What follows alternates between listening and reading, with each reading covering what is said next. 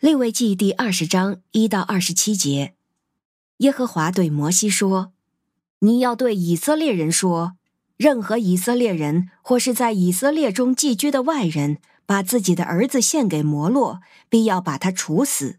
本地的人要用石头把他打死。我也要向那人变脸，把他从他的族人中剪除，因为他把自己的儿子献给摩洛，玷污了我的圣所，亵渎了我的圣名。”如果有人把他的儿子献给摩洛，而本地的人眼目不看，不把他处死，我就要向那人和他的家族变脸，把他和所有跟随他与摩洛行邪淫的人都从他们的族人中剪除。如果有人转向交鬼的和行法术的，随从他们行淫，我必向那人变脸，把他从他的族人中剪除。所以你们要使自己成为圣洁。你们要分别为圣，因为我是耶和华你们的神。你们要谨守遵行我的律例，我是使你们分别为圣的耶和华。咒骂自己父母的，必要把他处死；他咒骂自己的父母，必须承担流血的罪责。如果有人与别人的妻子通奸，就是与邻舍的妻子通奸，奸夫和淫妇都要处死。如果有人与父亲的妻子同睡，就是揭露了他父亲的下体，必要把他们二人处死，他们必须承担流血的罪责。如果有人与儿媳同睡，必要把他们二人处死，他们犯了乱伦的罪，必须承担流血的罪责。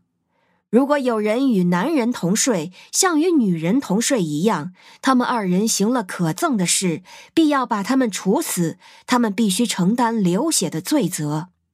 如果有人娶妻又娶岳母，就是行了丑恶的事，要把他们三人用火烧死，好使你们中间不再有丑恶的事。如果有人与走兽同睡，必要把他处死，也要杀死那走兽。女人若是亲近任何走兽，与他交合，你们要杀了那女人和走兽，必要把他们处死，他们必须承担流血的罪责。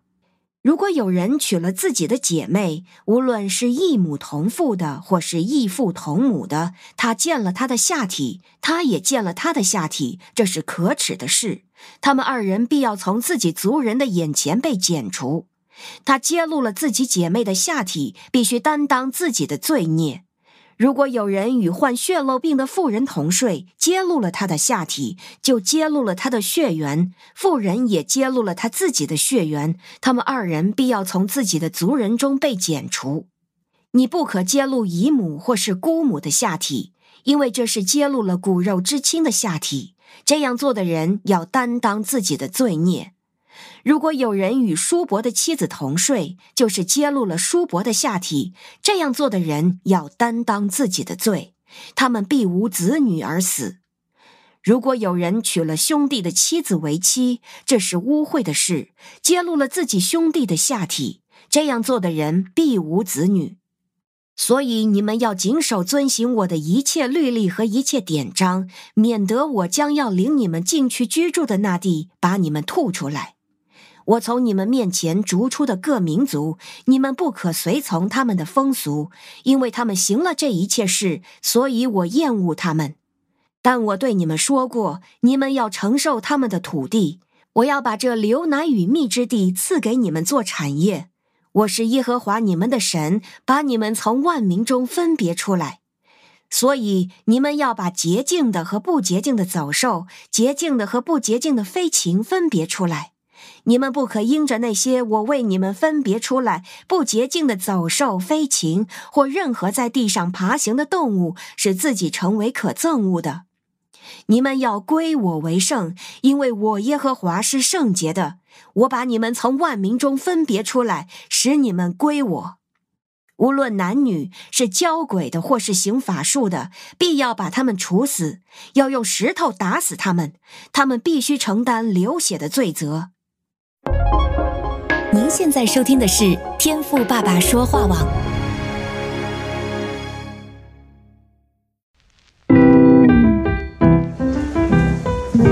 美好的一天，不论你是在早上、中午还是晚上，向您推荐一款能够滋养你灵魂的特调饮料。一会儿呢，就你和主。哎，对了，还有我，咱们一起来品尝这专属于我们的尔梅尔独享杯吧。我是周牧师，欢迎来到天赋爸爸说话网俄梅尔独享杯。今天我们的灵修进度呢，来到了立位记的第二十章啊。那这段记载呢，比起前一章啊，就是第十九章啊，哎，似乎就更严厉了啊。一到二十一节呢，所提到的规定啊，只要犯了，就几乎啊都是死罪。那当然，我们透过圣经呢，也知道啊，耶和华神是忌邪的神，也就是说呢，最容易惹怒神的罪啊，就是我们去敬拜偶像。去随从别神哈，就像是当年以色列百姓，他们好不容易呢出了埃及，神呢带领他们离开了为奴的环境，结果他们呢却在旷野啊做个金牛犊来感谢啊，说是这个金牛犊呢带领他们出的埃及。哎，你说这群人呢是不是很莫名其妙呢？不过啊，那是我们看他们啊，其实有时候啊，我们想想自己，哎，也是这样的哦，比起他们呢也没有好到哪里去啊。常常我们得了什么好处啊？要不然就是感谢某个贵人啊，要不然呢就是庆幸啊自己运气好。那说实话啊，要第一时间想起来，这些啊都是出自于神的恩典，并且呢真正花时间啊来向神献上感谢的啊还真的不多，对吧？所以今天呢，我也想要先来提醒你啊，你不懂得向神献上感谢啊，那就算了。如果呢还愚昧到啊把荣耀和感恩呢都归给了假神，诶，那你就真的不识抬举了啊。而今天的经文呢，你看啊。之所以刑罚呢会这么严厉啊，终归一句话，就是啊，这些被神禁止做的事呢，就都是和应许之地的偶像啊有关系的。像是经文提到的摩洛啊，过去亚门人呢就会烧自己的小孩啊，用来作为祭物啊献给摩洛。那怪不得呢，耶和华神呐会这么的厌恶啊，并且呢严严的禁止他们呢不可以再这样做啊。当然，他们呢也不只是在这件事上啊被神警告。其他关于在道德和伦理中的关系啊，也是被神所看重的啊。因为这些混乱的关系呢，也是过去啊这些应许之地的民族呢他们的风俗习惯啊。所以呢，这也是为什么啊神要借由这些以色列民呢，将他们逐出应许之地的原因了啊。好，那今天呢，当我在看这段记载的时候啊，就想到，虽然我们呢常常会提到啊所谓的应许之地是流奶与蜜之地，是一个人人都很向往的地方，我们呢也都很想要进去得地为业啊。因为这就象征着神所赏赐的产业啊，那你也可以想成呢是神的赐福，哎，但你有没有发现啊，应许之地啊虽然好，但是似乎呢也是危机四伏的哦。也就是说呢，如果啊我们意志不坚，对神的态度啊很随便，哎，那么我们就也很有可能呢会被那里的风俗给影响啊，一下子呢就成了神所厌恶的人了啊。所以今天呢，我特别呢想要带你来看第二十二、二十三、二十四三节经文啊。大意啊，就是在说，如果以色列民呢不遵守神的命令，那么即使啊他们到了应许之地啊，也会被吐出来，因为之前那地的主人呢，就是因为做了那些事啊，所以呢神就厌恶他们。那这块地呢，既然已经换了主人，交给了以色列人啊，那么他们就应该自洁自爱，将自己呢分别出来归耶和华为圣啊。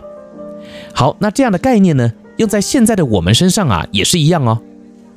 当你有一天真的就进入了神所赐给你的应许之地之后啊，你是不是也能够在这个部分啊依然谨慎自守呢？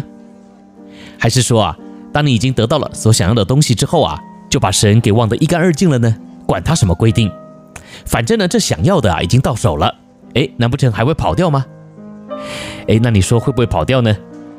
别忘了啊，经文可是说到了，这地啊确实还是会把他们给吐出来的。所以换句话说啊。你以为的成就，你所得到的一切啊，只要你违背了神的心意，远离了神，那么这些祝福呢，就很有可能呢，也会立刻成为你的咒诅啊。那到时候你情何以堪呢？对吧？所以盼望哈，今天呢，我们能够在灵里啊彼此勉励。